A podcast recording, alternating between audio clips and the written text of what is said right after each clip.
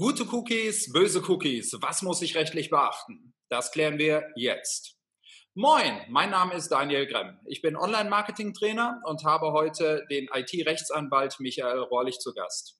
Gemeinsam bieten wir mit der IHK Düsseldorf zusammen den SEO-SEA-Manager an. Herr Rohrlich, was muss ich zum Thema Cookies wissen? Was sind böse, was sind gute Cookies?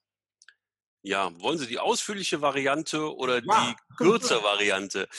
ähm, nein, äh, ich denke, wir können die Probleme ein bisschen, bisschen straffen sozusagen. Die ausführliche Variante würde wahrscheinlich wirklich das Format sprengen.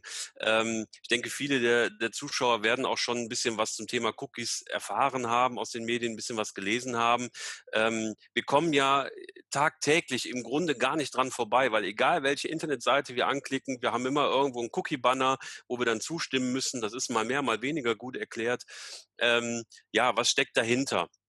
Im Grunde, ähm, ich will jetzt gar nicht rechts, rechtshistorisch werden, weil das die, die Problemstellung schon ein bisschen älter ist, aber im Grunde ähm, kann man es jetzt verkürzen darauf, dass ähm, irgendwann der EuGH ein Urteil gefällt hat, wo er gesagt hat, ich raff das jetzt mal so ein bisschen, aber im Grunde hat der EuGH gesagt, immer dann, wenn ich Cookies setze, die für den Betrieb einer Internetseite aus technischer Sicht nicht erforderlich sind, dann brauche ich dafür immer eine Einwilligung der Website-Nutzer.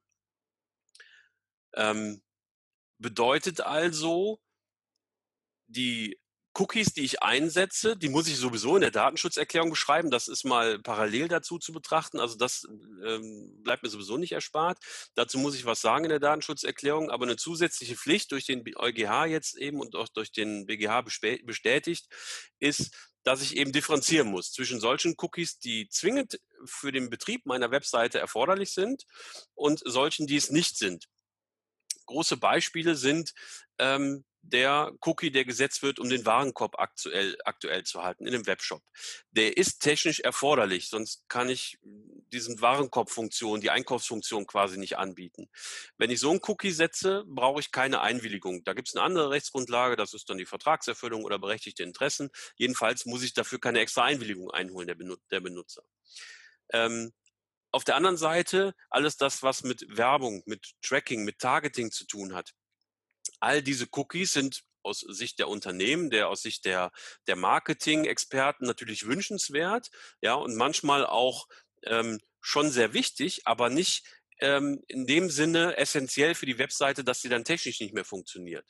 Ja, natürlich wäre es schön, wenn ich Google Analytics vollumfänglich ähm, auf die Benutzer sozusagen loslassen könnte, aber technisch funktioniert meine Webseite ja auch ohne.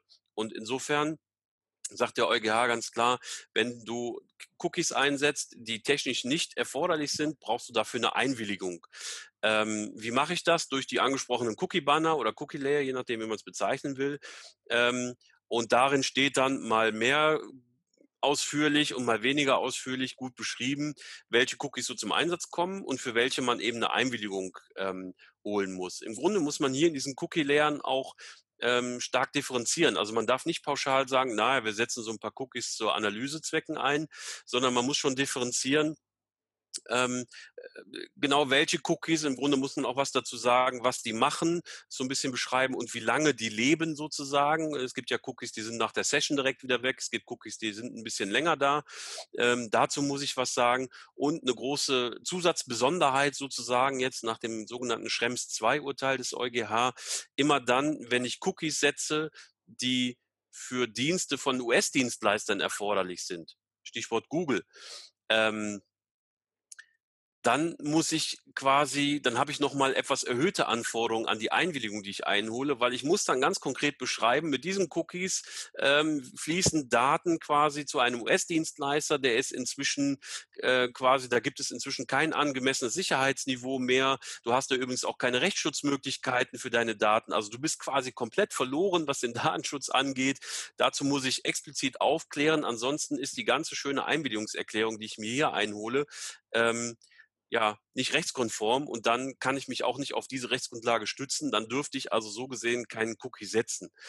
Ähm, insofern ist die Gestaltung von Cookie-Bannern inzwischen schon so ein bisschen zur Kunst geworden. Wer sich mal positive Beispiele angucken will, kann das zum Beispiel auf der Seite der österreichischen Post tun, post.at. Die machen das aus meiner Sicht relativ schön ähm, und schaffen die Balance zwischen ähm, wir setzen ähm, oder wir, wir geben sehr, sehr viele und gute und ausreichende Infos an unsere Besucher, machen das aber in einem Umfang, sodass das noch auf einen, in einen Cookie-Banner passt. Denn man muss sich ja vorstellen, dass diese Cookie-Banner nicht nur auf einem 30-Zoll-Monitor dargestellt werden müssen, äh, sondern ja eben auch ähm, auf der Tablet-Ansicht funktionieren müssen oder eben auf dem Smartphone. Also da wirklich gute Cookie-Banner-Gestaltung hinzubekommen, ist schwierig. Unterm Strich kann man sich merken, alle Cookies, die ich technisch unbedingt brauche für den Betrieb meiner Webseite, kann ich setzen, brauche ich keine Einwilligung.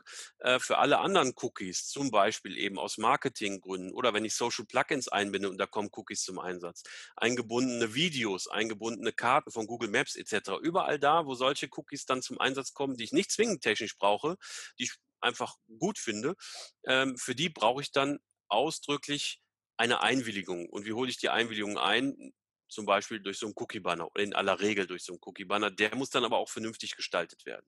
Mhm. Also jetzt habe ich es ja ein bisschen ironisch am Anfang angetitelt mit gute und böse Cookies. Das ist natürlich aus Konsumentensicht häufig so gemeint, weil viele interpretieren diese Cookies dann als Spionage und als mhm. Verfolgungscookies, also als in Anführungsstrichen böse. Und ähm, inzwischen ist es ja so, nach dem von Ihnen angesprochenen Urteil auch, äh, stellt man fest, dass unheimlich viele Konsumenten eben bei Cookies auf Nein klicken, weil sie wollen nicht ausspioniert in Anführungsstrichen werden. Und äh, dann ist ja die Frage, wenn ich jetzt mich einfach über diesen Willen des Kunden hinwegsetze, und das erlebe ich in unserem äh, Seminar im SEO-SEA Manager immer wieder, wenn wir Webseiten analysieren, dass viele mhm. dann eben doch Cookies setzen, obwohl der Kunde nicht Ja gesagt hat. Oder noch schlimmer, er hat Nein gesagt und die Cookies werden trotzdem gesetzt, obwohl mhm. sie nicht essentiell, äh, essentiell notwendig sind. Dann kommt immer wieder die Frage, und das ist ja jetzt schon wirklich Graubereich rechtlich, äh, von Teilnehmerinnen und Teilnehmern, äh, was würde mir denn passieren, wenn ich erwischt werden würde? Also dieses Rot über die Ampel fahren, was kann da passieren? Also da würde ich, da gehe ich mit der Formulierung nicht konform. Das ist kein Graubereich, das ist schon äh, dunkelgrau, das ist schon äh, schwarz, würde ich sagen. Äh, wenn ich mich ähm, über die ausdrückliche Ablehnung von Besuchern, eben keine Cookies zu haben, hinwegsetze und die einfach trotzdem setze. Das geht technisch natürlich, überhaupt keine Frage. Ähm, rechtlich ist das natürlich ähm, sowas von unzulässig.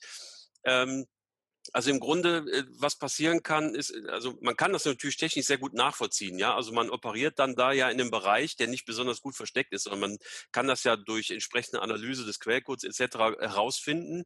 Ähm, also man läuft da schon Gefahr, dass das auffliegt. Ähm, und als Konsequenz bedeutet es, es drohen möglicherweise Abmahnungen, aber das ist gar nicht so das große Problem, weil einfach noch umstritten ist, ob solche Datenschutzverstöße überhaupt abmahnbar sind. Das ist so eher die kleinere Baustelle, aber natürlich eine Aufsichtsbehörde kann entweder selber darauf stoßen oder jemand, der betroffen ist, beschwert sich ähm, bei der Aufsichtsbehörde.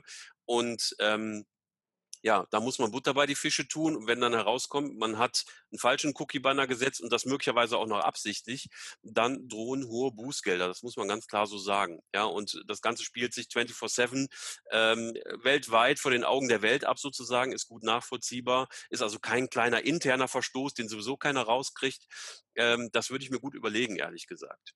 Hm, jetzt hatten Sie in einem anderen Interview, was wir auf Facebook schon mal geführt haben, äh, gesagt, Bußgelder beginnen auch bei kleinen Unternehmen gerne mal bei 10.000 und gehen nach oben los. Ja. Ähm, das heißt also, auch für kleine Unternehmen kann das absolut gesehen finanziell sehr schmerzhaft werden. Ja, also die Aufsichtsbehörden gucken da schon ein bisschen mit Augenmaß drauf. Da, äh, ich sag mal, durch so einen Datenschutzverstoß äh, sollen natürlich die Unternehmen auch nicht an den Rand in der, in einer Insolvenz getrieben werden. Aber die müssen schon spürbar sein, die müssen schon abschreckend sein, diese ähm, Bußgelder. Das steht ausdrücklich so im Gesetzestext drin.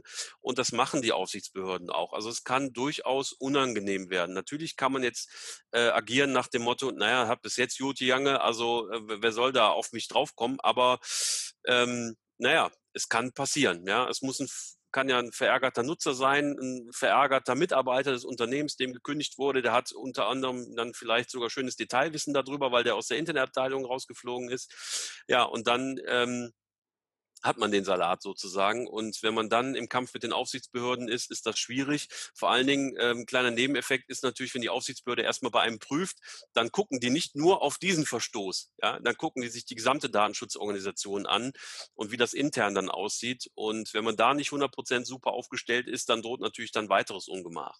Hm.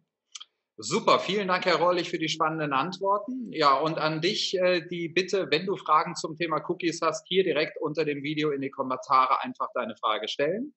Und äh, wenn du das nächste Mal sofort informiert werden willst, äh, wenn das nächste Video zu Rechtsthemen kommt, beispielsweise, dann einfach den Kanal abonnieren, dann wirst du sofort, wenn du auch die Glocke aktivierst, sofort darüber informiert. Bis dahin. Tschüss. Tschüss.